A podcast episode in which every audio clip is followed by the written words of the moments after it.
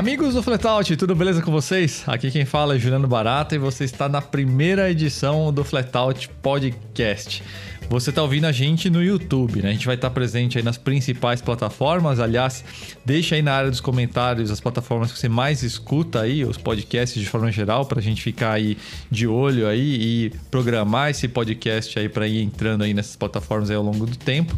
Algumas edições desse podcast que começa semanalmente vão ser exclusivas para assinantes, né? Então, se você quiser aí escutar essas edições especiais, vai em assine.flatout.com.br. De quebra você ainda ganha acesso aí a todas as matérias exclusivas aí, muita coisa legal, inclusive algumas a gente vai falar aí no segundo bloco aí desse podcast número 1. Um. Vai lembrar também que os assinantes do plano Flatouter escutaram uma edição teste do podcast, edição zero, né, que não foi publicada em lugar nenhum. Então, se você quiser também ter acesso a algumas exclusividades, aí assine o plano Flatouter Você vai saber algumas coisas aí antes de todo mundo.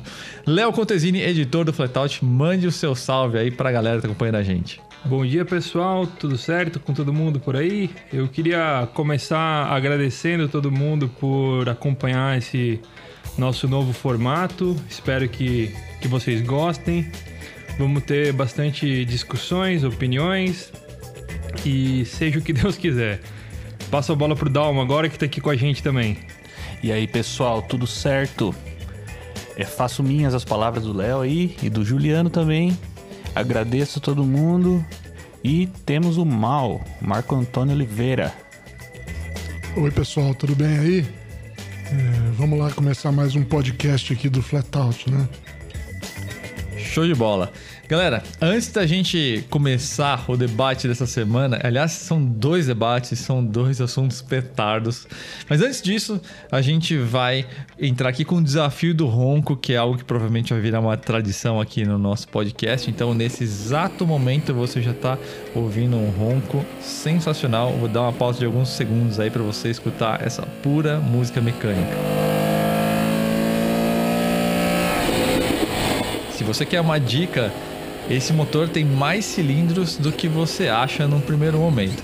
Resposta vai vir no fim dessa edição do podcast. Então, galera, vamos começar agora o debate da semana e são dois assuntos aí bem petardos aí que vão render aí bastante pano para manga na discussão. Primeiro de todos, é lógico, a dianteira aí uh, que está sendo muito debatida do novo Série 4, né, geração aí G22, né, foi apresentada semana passada, já tinha vazado, na verdade, uma imagem uh, de algum setor da fábrica aí do M4, né, ou o que aparenta ser o M4 há alguns meses, né, e a semana passada a gente teve a confirmação, então, de que realmente aquela era a dianteira, o conceito da dianteira é é essa daí, né?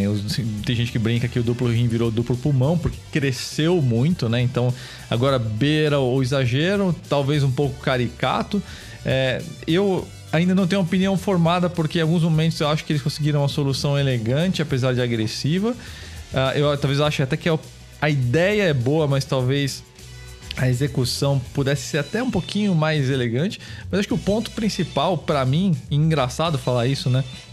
Mas eu tive a sensação de que a, a lateral é um ponto que me chamou mais atenção do que, do que a dianteira, né? Porque embora a gente tenha um, um, duplo rim imenso ali no dianteiro, que até conversa aí com alguns modelos da década de 60 da, da BM, a lateral, ela sim tem uma ruptura quase completa aí em termos de estilo com o histórico né, dos cupês da BM, que sempre tiveram aí a linha de cintura bem reta, bem definida, quase como um vinco de calça, assim, né? E agora ficou uma coisa realmente bem suave, né? Qual é a opinião de vocês aí? Dá um, o que, que você achou aí desse novo Série 4? Cara, eu concordo com você. A dianteira tem dia que eu gosto, que eu gosto bastante, inclusive tem dia que eu falo, ah, é mais uma dianteira de BMW, tá tudo certo. E o que incomoda mesmo, assim, que chama bem atenção é essa lateral limpa demais. O Léo falou que parece um Mustang. Eu acho que parece, lembra um pouco Mercedes. E assim, o que tem de identidade na dianteira, a lateral perdeu um pouco. E o, o designer do carro concorda com você também. Ele, ele acredita que o Série 4, a dianteira, é o que mais destaca. E pelo menos diz ele que não será usado em outros modelos da marca. Mas assim, no geral, eu não sei o que eu acho. Por É um contraste mesmo, né? É um contraste. Isso que eu acho que me deixa um pouco indeciso com esse carro, porque a dianteira tem um tempero forte pra caramba e a lateral é um tempero suave, né? Então, Parece contraste por contraste, né? Não tem um propósito. é, isso, isso é um ponto que ainda, ainda tô meio indeciso. Marco Antônio Oliveira, qual que é a sua opinião aí sobre esse novo Série 4? Ah, gente, eu acho que é um pouco alinhado com o que vocês falaram aí. Mas basicamente, é o carro ficou um carro genérico. Genérico, assim, um cupê genérico. Ele não tem nenhuma característica forte de BMW. E assim, gente, ó, romper com tradição não tem problema nenhum. Mas rompe, né? Vamos romper com, com vontade, né, gente? Aquilo ali é, é o que todo mundo. Todo mundo vê outro carro ali. É BMW, é, é Mercedes, é Mustang, mas ficou um negócio genérico. E a grade, particularmente, eu acho o seguinte: é, ficou muito genérico. Vamos tacar uma grade diferente aqui na frente. Tacaram lá aquele negócio lá que também, pra mim. No fim, ficou a única coisa original aí. Pelo menos é original. Pelo menos fizeram alguma coisa diferente que a gente tá conversando aqui sobre ela faz tempo já, né? Desde que a Ah. gente viu a primeira vez, né? A sua leitura, então, é, é essa, né? Na verdade, que, vamos dizer, é até inversa, né? Então, a gente tem um veículo de silhueta menos, com menos personalidade e a dianteira foi a resolução de personalidade de um conceito lateral menos bem resolvido, né? É, o que parece, né? Parece que botaram um negócio lá diferente na frente, porque se olhar o resto do carro é bem, é, vamos dizer assim, comum, né? É, como todo mundo falou, o Léo falou muito bem que parecia um Mustang, mostrou uma foto do Mustang sem a frente pra gente, eu falei, putz, tá igual, né? Então é, é um, um carro virou genérico, né? Que não é tradição da GM, da GM, desculpa, da, da BMW, né? Então você vê que a, a personalidade tá até te fazendo embolar as marcas. É, e a foto, a foto não era da, do Mustang, era a foto do BMW mesmo. Ah, e aí, Léo, o que, então que você tá achou? Então, caras, eu, eu não sei o que, qual que é o objetivo da BMW, o que, que a BMW pretende. Porque ela mudou. Ela, eu, eu achei particularmente que ela mudou muito nesses últimos anos. É, começando com, começando com esse, essa nomenclatura nova de usar é, número par para coupé e ímpar para sedã e hatch. Porque isso, embora pareça racional, é, acabou matando o nome M3 como cupê esportivo. E eu acho que a- o M3 é a marca mais forte da BMW, né? Era talvez o mais, o mais forte porque é um dos dois segmentos em que ela era a referência absoluta, que era o M3 e o M5, né? É, acho que na, na geração passada ainda era a referência dos, dos cupês, sedãs de, de alto desempenho. Mas agora o M3 é um sedã e o M4 é um cupê. E aí a gente ainda é, erra um pouco quando vai falar de. Vai chamar, acaba chamando o M4 de M3 e todo mundo Sem entende, dúvida. então não fez diferença chamar de M4. É, e pra terminar de confundir, agora tem o Série 2 Gran Coupé ainda. É, né? e eles ainda têm o- o- os Gran Coupé, que é o, o sedã do cupê do sedã, né? E, e aí essa ruptura com, com essa ruptura com o passado já começa na nomenclatura e agora ela se consolida com, com o visual do série 4, né? Porque como todo mundo falou, ela tem um, um ela se distancia, ele se distancia do, do- dos carros passados. Não tem o Hofmeister King que tá bem suavizado ali na janela Verdade. traseira. Detalhe O- importante. É, que é uma que é uma um, um- é a assinatura principal da BMW. Acho que só a perua E36 e um outro carro que não tiveram o Hofmeister. O Hofmeister King, né? Essa dobrinha. Ela tá com a lateral muito suavizada, o Hofmeister King desapareceu e aí colocaram uma grade que tem personalidade, mas de certa forma ela remete um pouco àquela grade hexagonal, octagonal do Audi. É como se ela fosse estilizada, pegasse a grade do Audi e tivesse feito uma divisãozinha nela, assim, no meio, para parecer um BMW. Só que, e é irônico, porque ao mesmo tempo ele tem essa remissão histórica, né? Que tem o, o 2000C, o 2000CS, do, o- os antecessores do E9, né? Os primeiros cupês da, da BMW ali na década de 60, que você mencionou, Juliano. Tem aquela, eles tinham essa, esse duplo rim alongado, né? E o, o mais irônico de tudo isso é que é, eles, como todo mundo falou, ele parece um. O, o Mercedes C204, que é o coupé da, da classe C da geração passada, eu dizia que era o BMW da Mercedes, porque ele tinha o Hofmeister Kink na janela traseira. Se vocês procurarem a foto aí, vão ver que tem um, ele tem a dobrinha na janela traseira. E agora parece que a BMW retribuiu a gentileza para a Mercedes, fazendo um coupé parecido com o Mercedes C105, que é o coupé do, da classe C atual, né? Então eu acho que a BMW se perdeu completamente. Nos, tomara que a dinâmica, as qualidades dinâmicas do carro continuem, eu acho que vão continuar, não tem por que eles perderem. Mas em termos de aspecto visual, eles romperam com o passado e não, não, não sei qual é o objetivo deles. Se é pegar o mercado chinês, oriental, do Oriente Médio ou se, ou se simplesmente uma aposta de risco, né? É, eu acho que você estava falando aí, Léo, sobre é, a nomenclatura, né? A, a BMW ela perdeu. Cara, a BMW tinha a nomenclatura mais lógica, das mais lógicas já criada, né? Você tinha a série e o deslocamento do motor depois, né? Isso. Simples, todo mundo entendia que carro é qual. É, numa época que que os carros alemães, né, Mercedes e BMW, antes dessa nomenclatura, era tudo só o nome do motor, né? 2000, 2500, 3500. Você nunca sabia que carro era, né? Super lógica. Ela conseguiu bagunçar isso de um jeito que agora ninguém mais sabe nada olhando o, o, o nome dos caras. É, é, incrível, cara. É incrível como conseguiram. Tem uma coisa que, que é um ponto em aberto, assim, que eu acho que eu não consigo chegar a uma conclusão, que é tem carros cujo conceito de design é imutável, né? Se a gente pegar, por exemplo, o Golf, uh, o 911, né?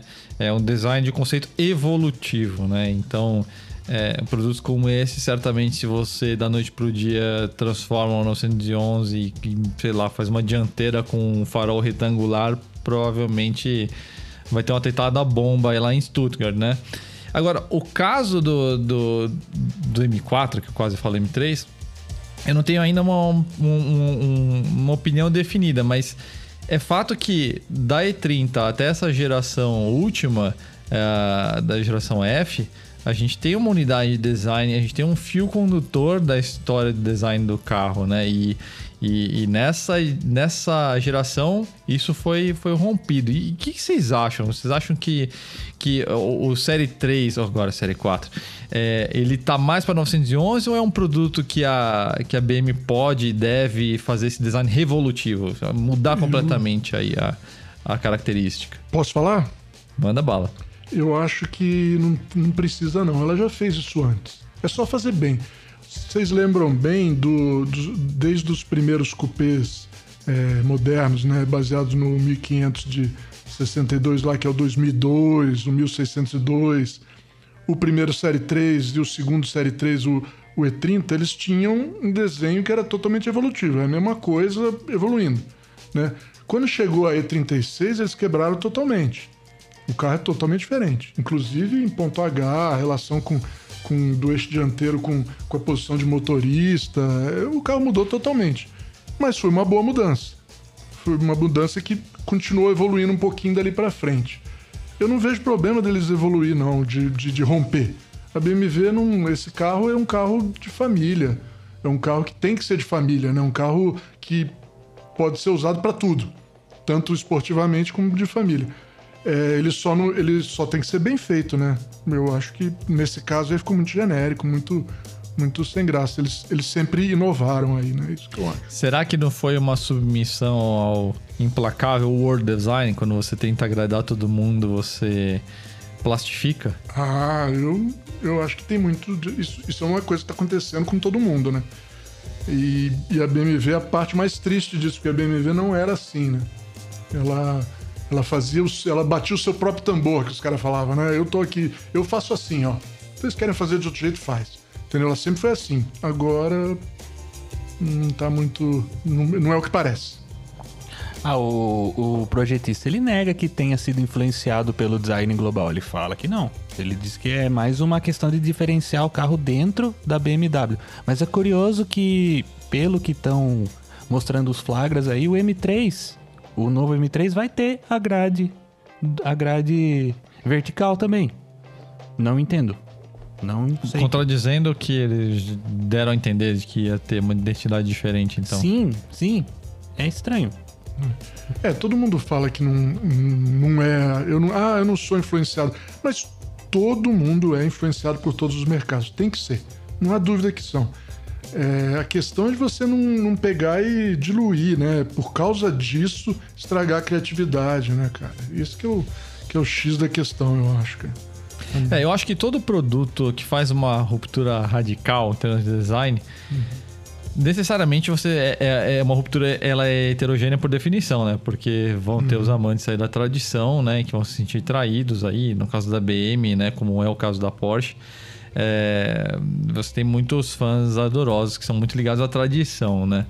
Então, até fazendo uma autocrítica, né? Eu, eu mesmo não consigo me definir em relação à minha opinião ao design aí do, do Série 4, talvez por isso, porque eu sou um grande amante aí da, da, dessa era aí 30 até aí 46, né? E no fundo a gente sempre fica torcendo para ter um aceno para essa para essa era, né? Como a própria Porsche fez recentemente, né? Nessa última geração aí 992, eles fizeram aí um aceno aí com algumas soluções de design do passado, uh, como o capô ali com vinco reto, enfim.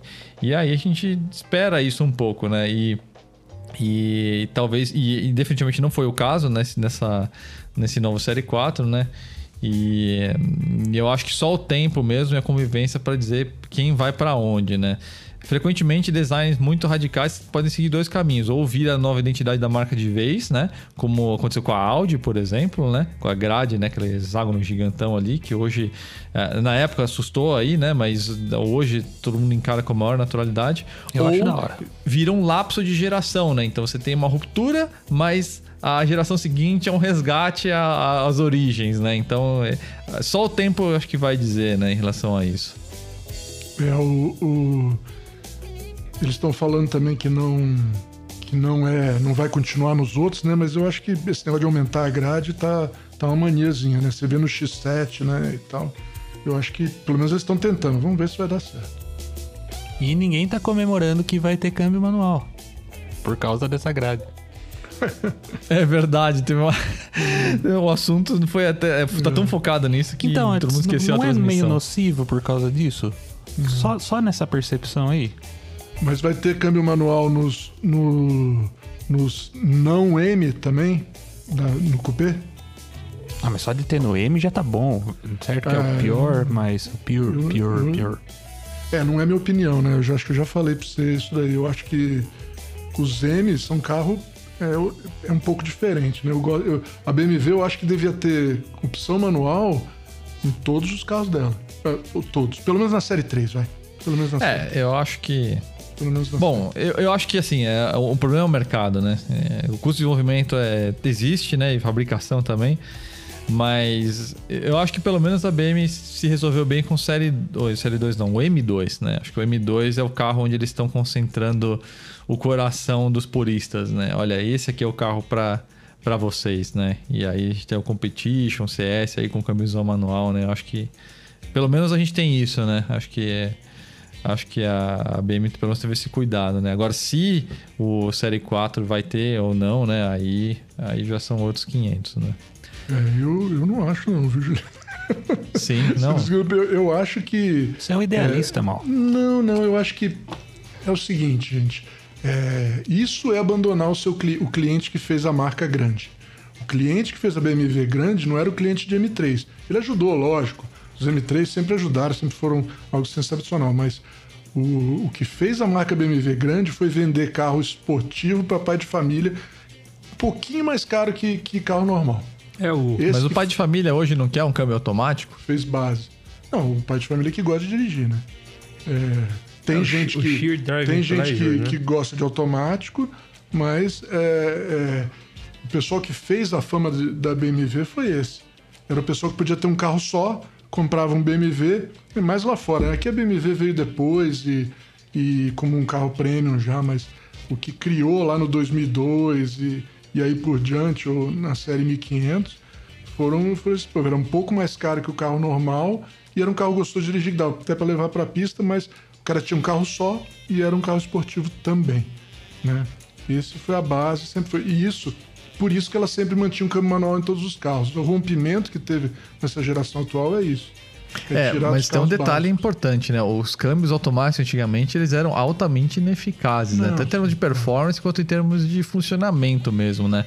É, você tinha muito menos marchas, as trocas eram lentas, tinha toda aquela patinação infernal né, de, de conversor de torque, enfim. O automático era um retrocesso à experiência de condução esportiva mesmo, né? Hoje, a, a opção é muito mais uma questão sensorial do manual e, e- e se inverteu, né? Hoje a performance está com os automáticos e automatizados, né? E o manual é a escolha por gosto e paixão, né? E aí fica só essa reflexão, né? Será que o, o cliente pagante mesmo, né? Não, o- não o colecionador que tem o E36 ou E46 e que busca algo puro, mas digo com o consumidor da série 3, da série 4 atual. Será que a demanda por manual é tão grande assim? Ou seja, será que, que a BMW e as demais marcas estão virando as costas pro público que paga mesmo? Não, eu tenho certeza que a parcela é pequena, Juliano, não tem dúvida disso. Mas é a parcela mais apaixonada pela marca.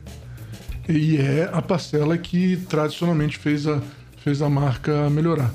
Porque o que você falou é tudo verdade. Hoje o desempenho dos manuais são- dos automáticos são muito melhores e em números normalmente são melhores. Mas é, as pessoas que gostam de dirigir querem um pouco mais de envolvimento. Continua, isso é um negócio que continua. Que é um pouco que é, está acontecendo aí na procura por carro mais antigo, né? Por causa disso. É uma parcela pequena, eu concordo com você. Não sei se vale a pena, em termos financeiros, fazer. Mas quem faz é o cara que vai ser diferente.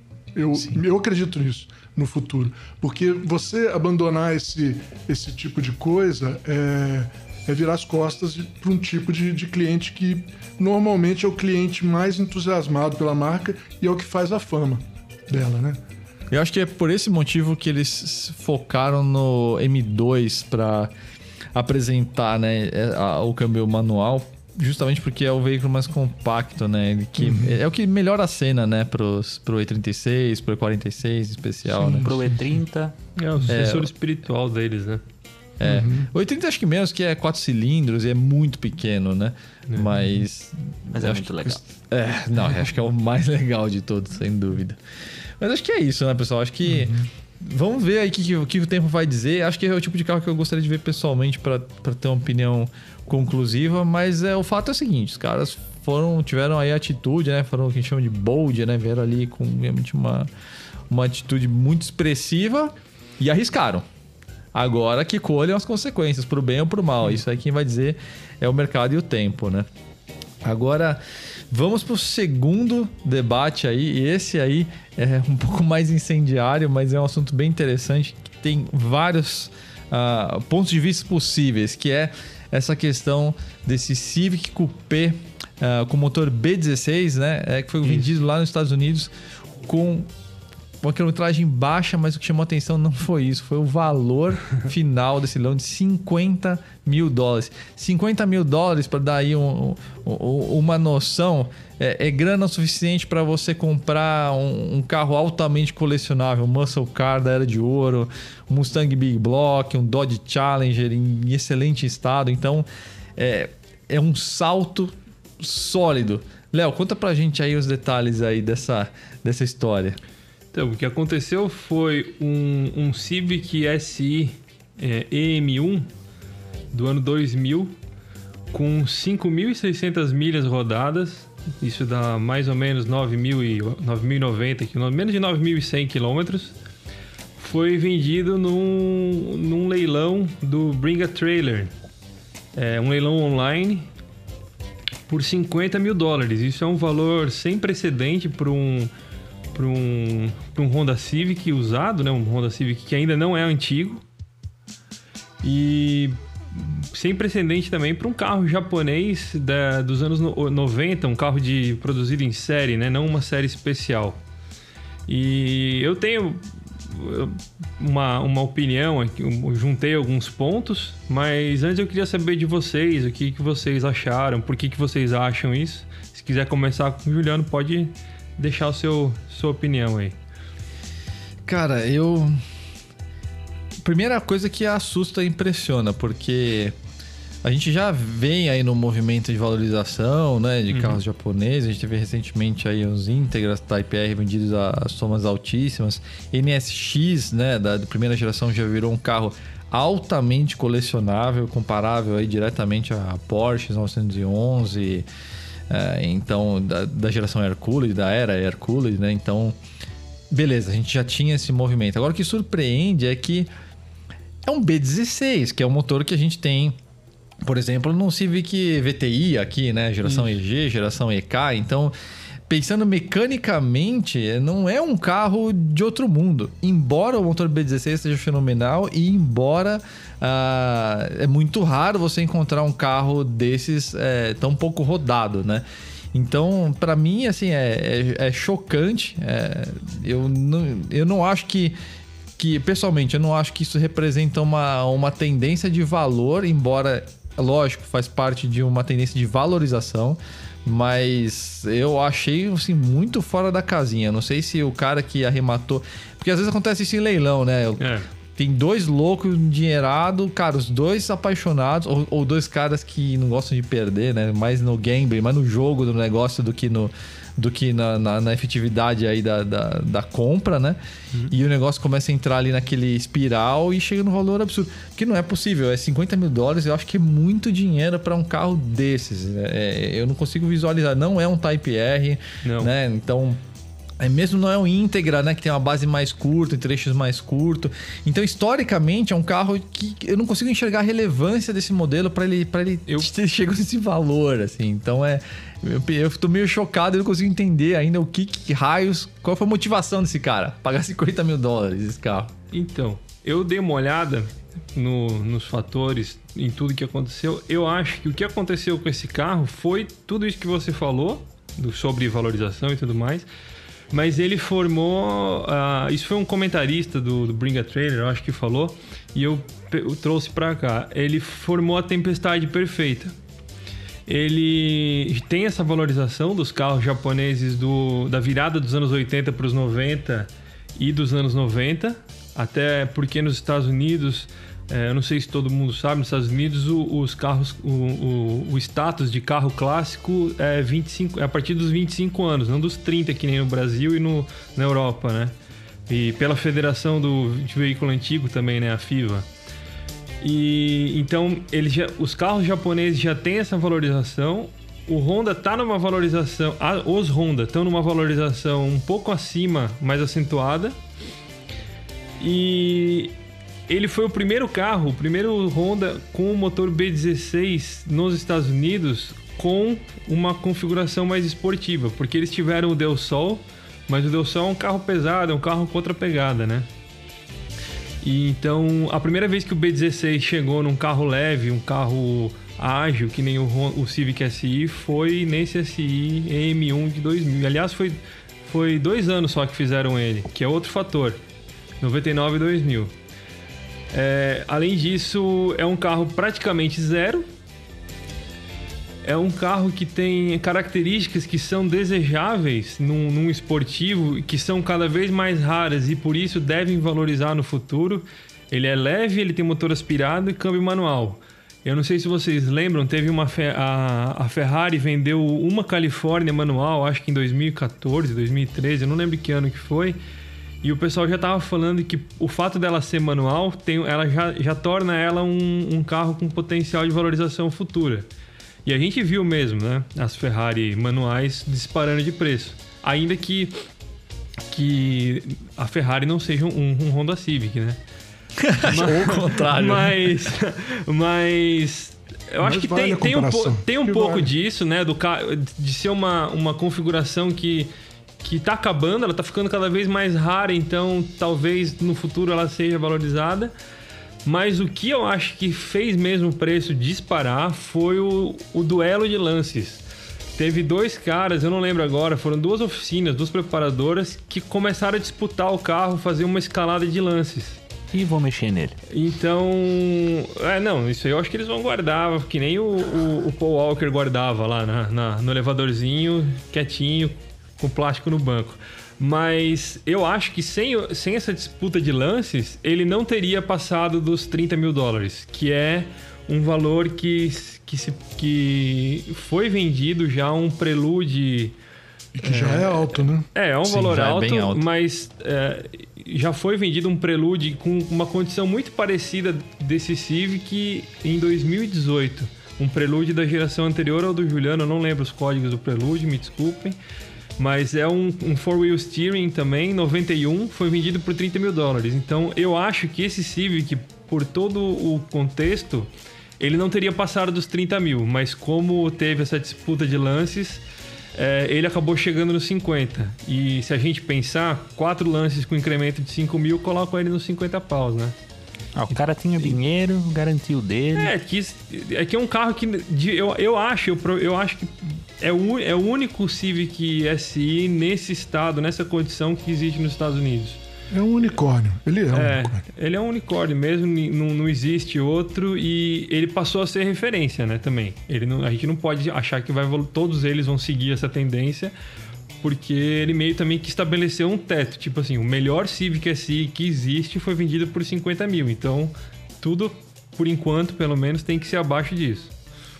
Mal, o que, que você acha aí? Dê sua opinião aí. Eu concordo bastante com, que o, com a análise do Léo aí.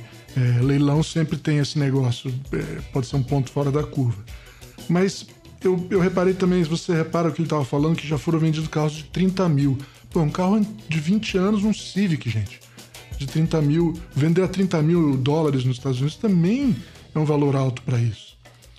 E por isso eu acho que é, eu, eu, tenho acompanhado uma discussão. é, eu vou ler aqui uma- um negócio que eu anotei do, do Jason Camisa. Jason Camisa, ele escreve para a Road and Track americana, é um, é um, um avaliador de carros aí que eu, eu costumo seguir ele, apesar de não gostar muito dele pessoalmente, mas enfim, ele, eu respeito a opinião dele. E ele tava falando algumas coisas no Instagram a respeito disso que eu acho interessante. Ó. É uma teoria diferente. Eu não sei se concordo, mas vamos escutar aqui.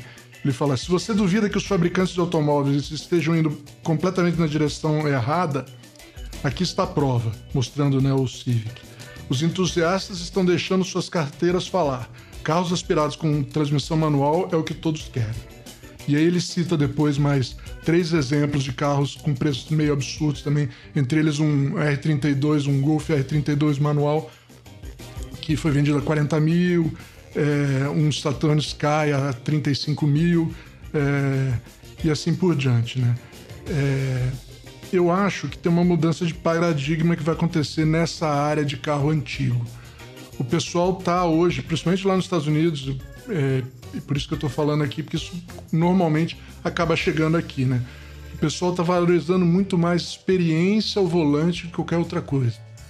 É, ligado a isso que tá sumindo mesmo, né? Motor aspirado e, e, e câmbio manual em carros bons de andar, né? Em- em- com comportamento bom em curvas, né? Eu não sei se nesse caso foi isso. Eu, eu acho que tá mais pro lado que o Léo falou aí. Mas tem uma coisa por trás também que tá, tá, vamos dizer assim, botando fogo nessa fogueira aí. Essa é a minha impressão. É, eu acho que o, o, o Jason ele foi um pouco idealista, eu acho, né? Assim, é, qual é realmente o volume de pessoas que comprariam esse carro, efetivamente, né? É, admirar e gostar, e nós, né, entusiastas, a gente tá procurando cada vez mais esses carros que tragam essa experiência, essa conexão mecânica, né? É, e que o, o aspirado, o manual, peso pena aí, como o Léo bem pontuou, entregam da melhor maneira possível. Mas quantos de nós realmente somos para influenciar isso no mercado de carros novos, né? Acho que aí acho que tem um pouco de idealismo ali do, do Jason, né, na minha opinião. Mas ao mesmo tempo, eu acho que, como você falou, né, pontua aí o que, tá, acon- que, que tá acontecendo já e que vai acontecer cada vez mais, né, com o mercado aí de de carros clássicos, né? Que é essa busca aí por carros que entreguem uma experiência envolvente, né? Como você, você bem falou, Mal. Agora, não sei até que ponto, né? Que as pessoas vão começar a pagar 50 mil dólares por esses carros, Isso né? se o cara for dirigir esse Civic, né? Exa é, aí, não, aí a gente tem o paradoxo completo, né? Vou comprar esse carro porque ele é a, a quintessência da experiência de dirigir num carro não necessariamente pretencioso para não dirigir ele. Ele Compra um Uno. Ele provavelmente vai ficar guardado, né? Porque ele, ele ficou guardado 20 anos. Quer dizer, não ficou guardado, mas o cara rodou 40, e- 400, 9 mil quilômetros em 20 anos a 400 e poucos quilômetros por ano. Dá para dar uma curtidinha, mas não vai ser usado como a gente gostaria de usar. Sabe que isso aí me lembra aquela cultura do sneaker, né? Que tem gente que paga dezenas de milhares de dólares por tênis de Sim. coleção limitada, de volta ao futuro, não sei o quê. E o cara nunca, Nunca pode usa. colocar o tênis no pé, porque o fato dele colocar no pé já, já, já, já vira um tipo de desgaste, que eu nem sei como é que os caras Tira analisam valor, isso. né? E tira o valor. Então o cara tem um tênis pra não usar, né? E isso é lógico que cada um tem a sua percepção e a sua paixão, né? E quem quem somos nós para julgar o que os outros fazem com o dinheiro deles, né? Isso acontece também com carros, né, que a gente tá falando agora, né? Mas de fato eu não consigo entender. Eu não conseguiria entender, por exemplo, alguém que tem uma coleção de carros incríveis pra simplesmente olhar como se fosse uma prateleira de miniaturas um para um. Isso não, acho que não é pra mim nem pra nenhum de nós, né? É pro sultão de Brunei, Sem né? dúvida. E por isso todo mundo adora o Sultão- Sultão de Brunei, né? O- tem uma coisa curiosa que acontece nos Estados Unidos, puxando o que o, o Jason Camisa falou, é que, o- se eu não me engano, foi o BMW M. Olha só que ironia, né? O BMW M4 da geração passada, ele só teve câmbio manual porque o mercado americano tinha essa demanda.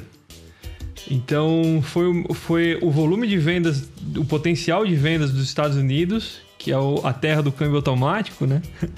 Que manteve o M4 manual vivo.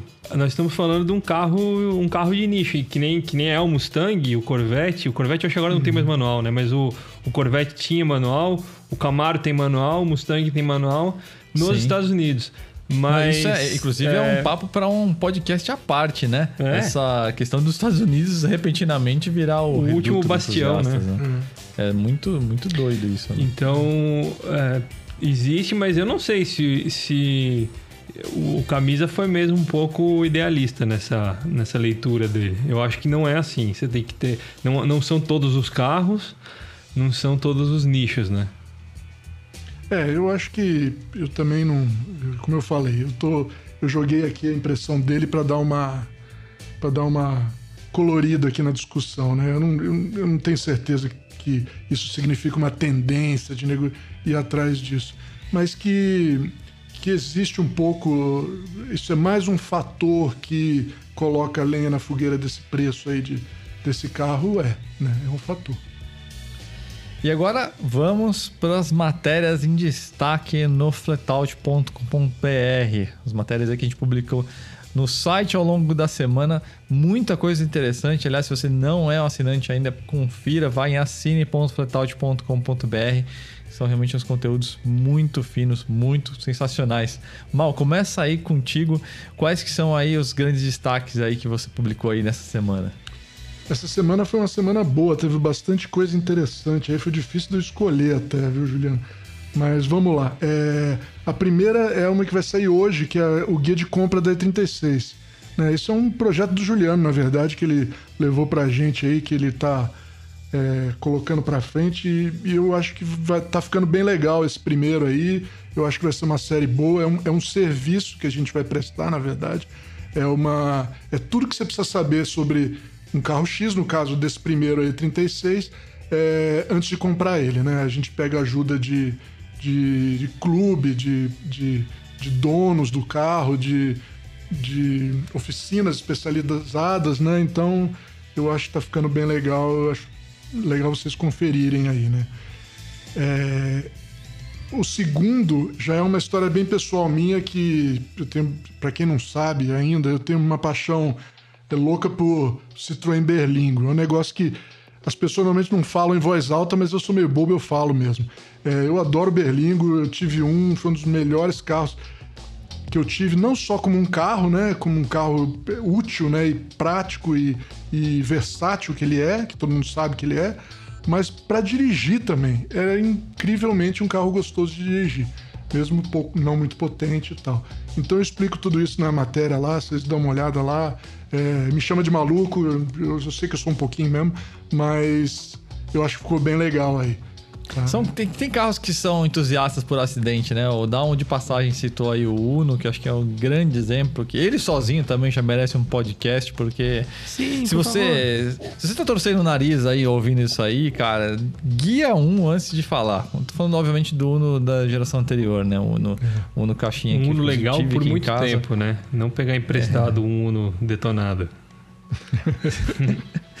Sim, não, é, é um carro muito, de tocada muito legal. E esse guia de compra, pessoal, é realmente é uma coisa muito interessante. A gente fez uma pesquisa muito pesada aí para cada um desses, então vocês vão encontrar informações, vão encontrar valores, onde comprar peças, quanto custa mais ou menos essas peças, onde achar os part numbers para você saber, ah, a lanterna é o código tal, para você conseguir pesquisar em outros lugares. Então, Cara, a ideia por trás de compra realmente é, é aquilo assim, o que eu gostaria de ler antes de comprar um carro e eu passei para a equipe esse pedido assim, de a gente fazer uma coisa que, que o cara saísse de barriga cheia mesmo, assim, fala, cara, agora eu realmente sou um pouco mais insider nesse nesse, nesse modelo que me interessa. Então tem vários carros interessantes aí que vão, que vão vir aí no futuro muito próximo aí, então vale muito vocês conferirem aí.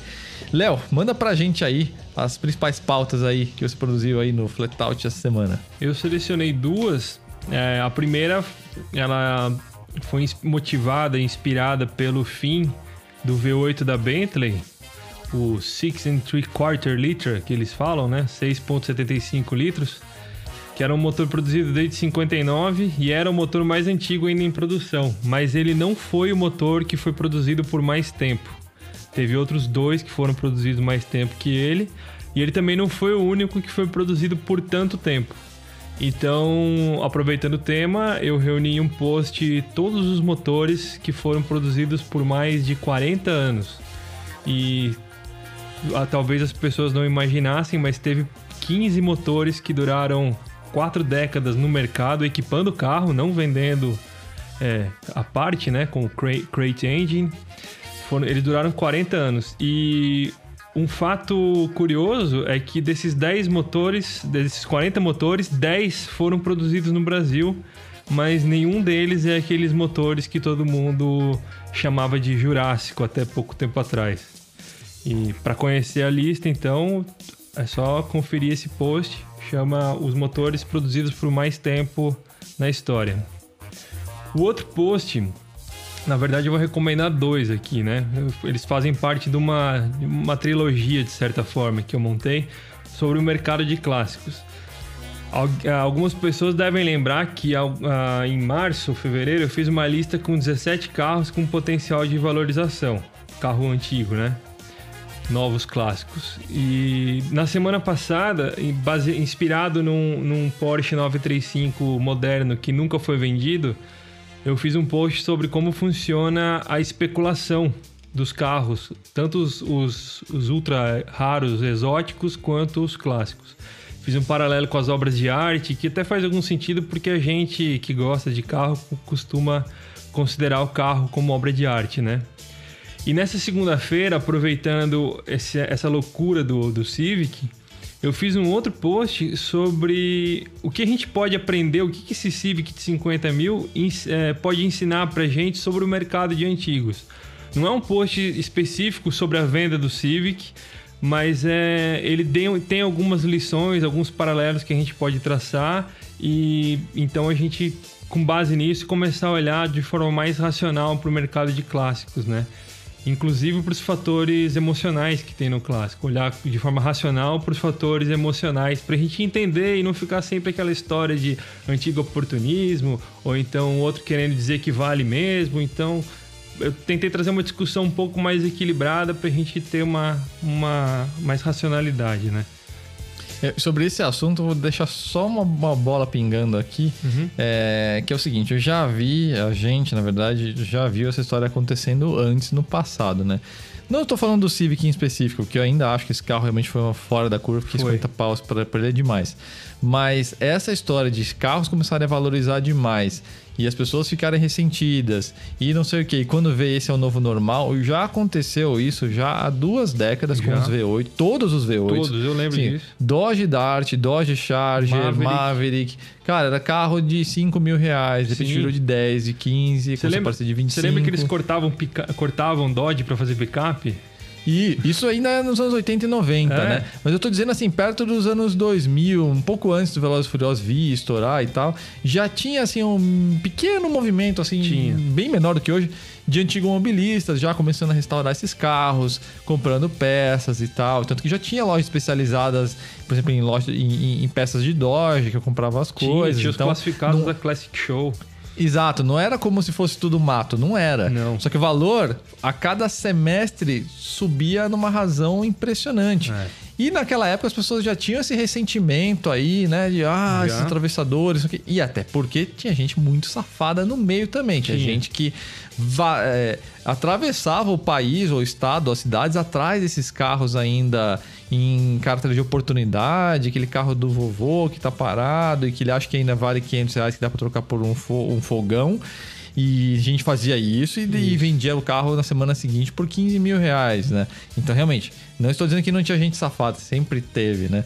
Mas eu digo, esse sentimento, né, de, de, que, de aproveitadores, etc e tal, quando você vê o novo normal é esse carro custar aí mais ou menos 15 mil. Depois vira 20 mil, depois 25 mil. Então, Que é um movimento. faz parte da história. Faz. Esse é, um, esse é o mercado e, caras, É baseado em ou não... demanda, né? É, exato. A gente também teve outros fatores, que foi a, a inflação, por exemplo, que a gente teve, que o pessoal faz a gente perder um pouco da noção de comparação né, com o passado. Mas tudo isso está tá incluído no- nessa história. Sem dúvida. É, por mais que absurdo que seja, por exemplo, o, o Civic de 50 mil, alguém pagou 50 mil no Civic. Existiu isso, sim, né? sim. É um fato, né? É. Dalma, manda pra gente aí as pautas da semana aí. Cara, as minhas duas pautas da semana, elas rompem um pouco esse tema aí. Eu escolhi um post sobre as- a, primeira Big Trail, a primeira moto Big Trail da história, que é considerada a primeira, porque geralmente é difícil você cravar pioneirismos assim, ah, tal foi o primeiro. Mas todo mundo acha, ah, todo mundo acredita que a BMW R80 GS de 1980, que já faz 40 anos, foi a, a primeira Big Trail de todas. E eu dou um, um panorama aí de como foi a, a evolução dela, porque eu tenho gostado muito de moto Big Trail por esses tempos. E o segundo post é um sobre também um pioneiro, também difícil de traçar, mas considerado que o primeiro simulador de jogo de corrida, simulador de corrida da história, o Indianapolis 500 The Simulation, que foi lançado em 85 ou não, mentira, foi lançado em 1990 e mostra como evoluiu absurdamente os simuladores nesses últimos anos. É, o atestado de idade tá comigo, eu joguei Então, esse jogo qua- quase na época. Eu ia te perguntar, 386. você já jogou, Juliano? Joguei, cara, joguei. Isso aí é um clássico. Indy 500 foi o primeiro jogo de corrida de computador que eu, que eu joguei. Na verdade, teve outros que eu joguei antes em outras- plataformas, né? Mas de, de, de PC mesmo foi, foi o primeiro. E não tinha nada que se comparasse, né? É, games, aliás, rende aí outros, outros assuntos, outras discussões aí podcast, mas... É, eu não conseguia fazer nada, porque naquela época eu não tinha noção, né? E era um simulador já sério, com ajustes. Sim, sim. Você ajustava até o stagger ali dos, dos pneus, né? Os pneus maiores, menores, enfim, parte de geometria, né?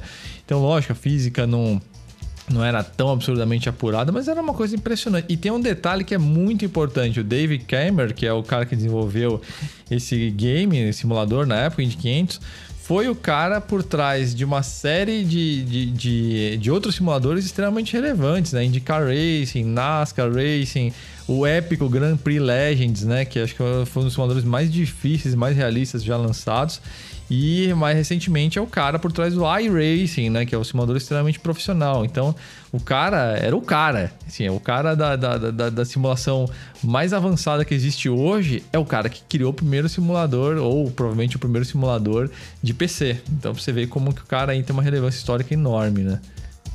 Cara, eu, eu cheguei a, baixar o emulador de MS-DOS para eu poder jogar esse jogo, porque ele não roda em computador moderno.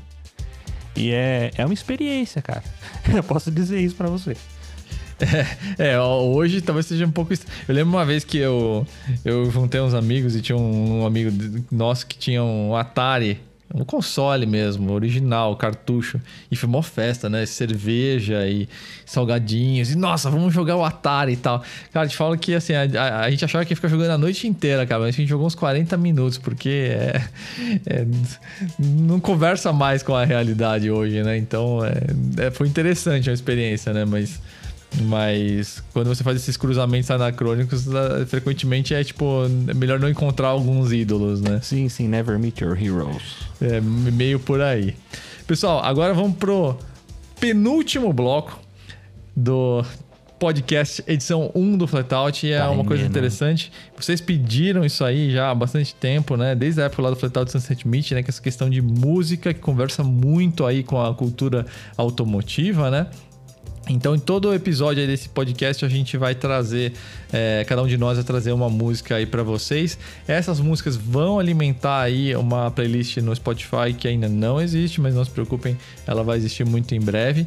Vão estar inclusas, inclusive, as músicas que a gente recomendou no episódio zero, né? Que muita gente aí é, não ouviu, né? Porque só os assinantes lá do plano Flatalter ouviram, mas as músicas, pelo menos, vocês vão saber quais são. Aliás, eu acho que seria legal aí, se vocês lembrarem também, já mencionar qual foi o anterior para todo mundo estar tá antenado, né? Então, no episódio anterior, que é o zero, né, de teste, eu tinha recomendado a Battery do, do Metallica, né? Uma música que abre o álbum Master of Puppets, mas hoje eu vou um pouco na carona do Dalmo, que na edição anterior mandou um Retro Wave, né?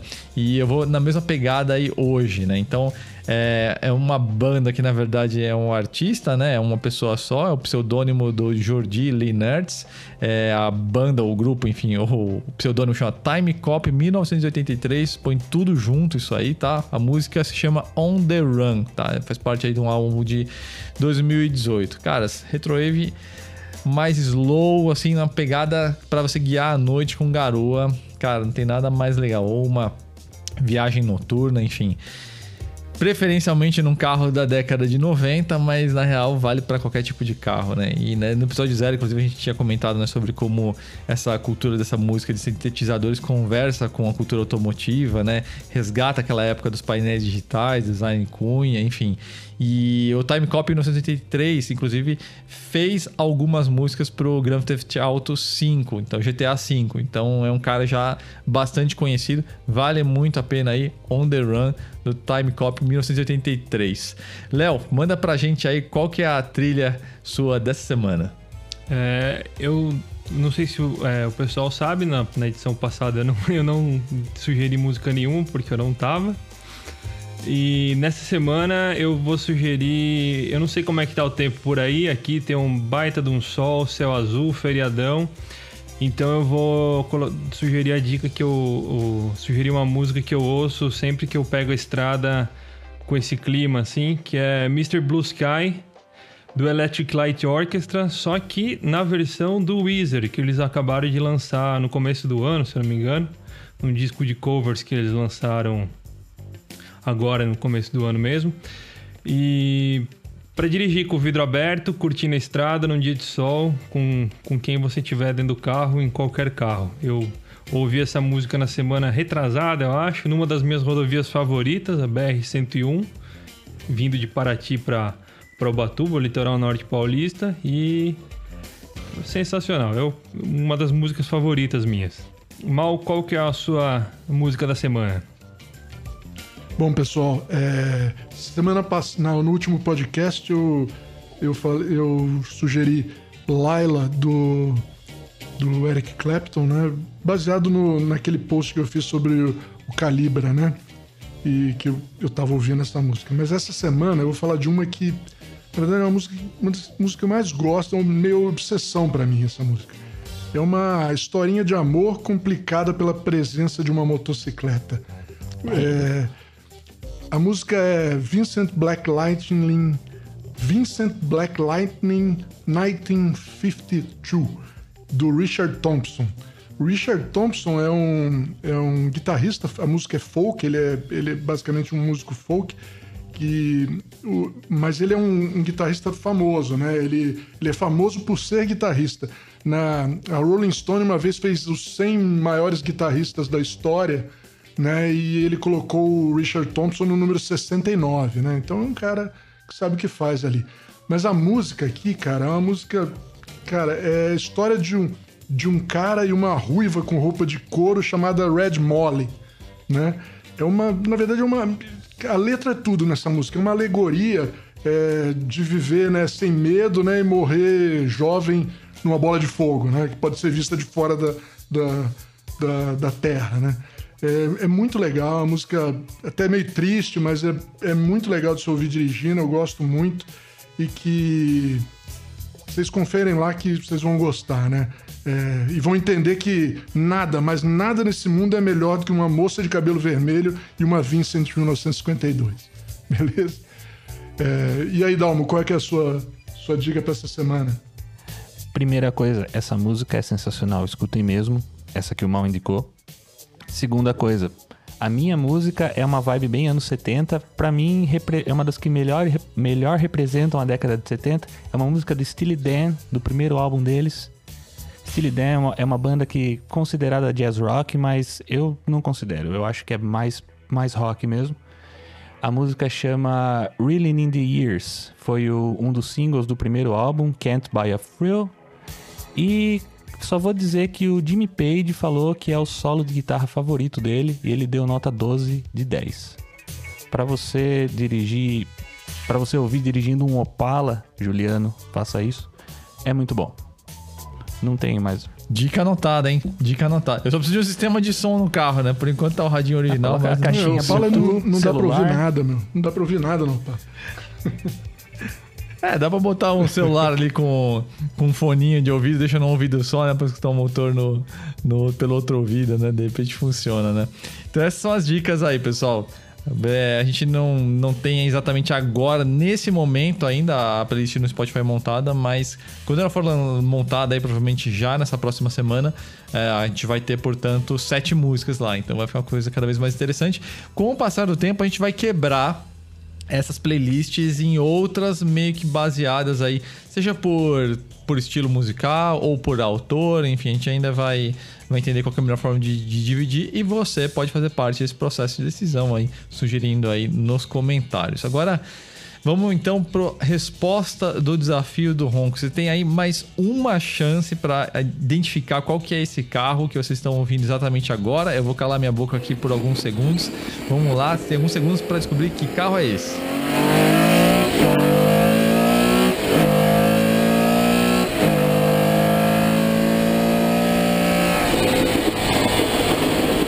Se você é um cara muito, mas muito ligado aí com carros da década de 60 aos anos, vai, 80, 90, você já identificou aí que é um ronco de seis cilindros se você é um cara um pouco mais hardcore, vai identificar que é um ronco de Porsche, né? Mas muita gente aí, é, por isso eu dei a dica, mais cilindros do que você imagina, porque esse é o Flat 12, 12 cilindros aí, o Type 912, do Porsche 917, né? O rei de Le Mans que fez aquela transição aí da era romântica para a era aerodinâmica, né? Dos esportes protótipos. Esse motor aí é feito pela junção aí de dois Flat Six, né, de 2.25 litros, né? Esse motor ele foi crescendo, na verdade, com o tempo, né? Começou com 4 litros e meio e chegou aí até ser 5 litros aí em 69, 630 cavalos, toda essa saúde que vocês estão ouvindo agora. Então, pessoal, a gente chegou aí ao fim dessa primeira edição do podcast. Vai lembrar, né? Primeira edição aí, sempre a gente ainda fazendo vários testes, vários ajustes, né? Então, deixem aí seus comentários aí, o que, vocês acharam que poderia ser melhor, ou coisas que a gente pode fazer para ficar mais legal. A gente vai estar sempre aí de olho nos comentários que vocês estão fazendo para fazer aí um podcast cada vez mais interessante aí para vocês. Léo, quer dizer aí alguma coisa aí para os nossos amigos aí? Eu espero que todo mundo tenha gostado dessa primeira edição. É, a gente já está tá aberto a sugestões, sempre para melhorar tudo esse formato novo e até semana que vem para todo mundo. Pessoal, reforço aí o, os agradecimentos mais uma vez peço perdão por qualquer, por qualquer, aí, por qualquer, por qualquer deslize de todo mundo.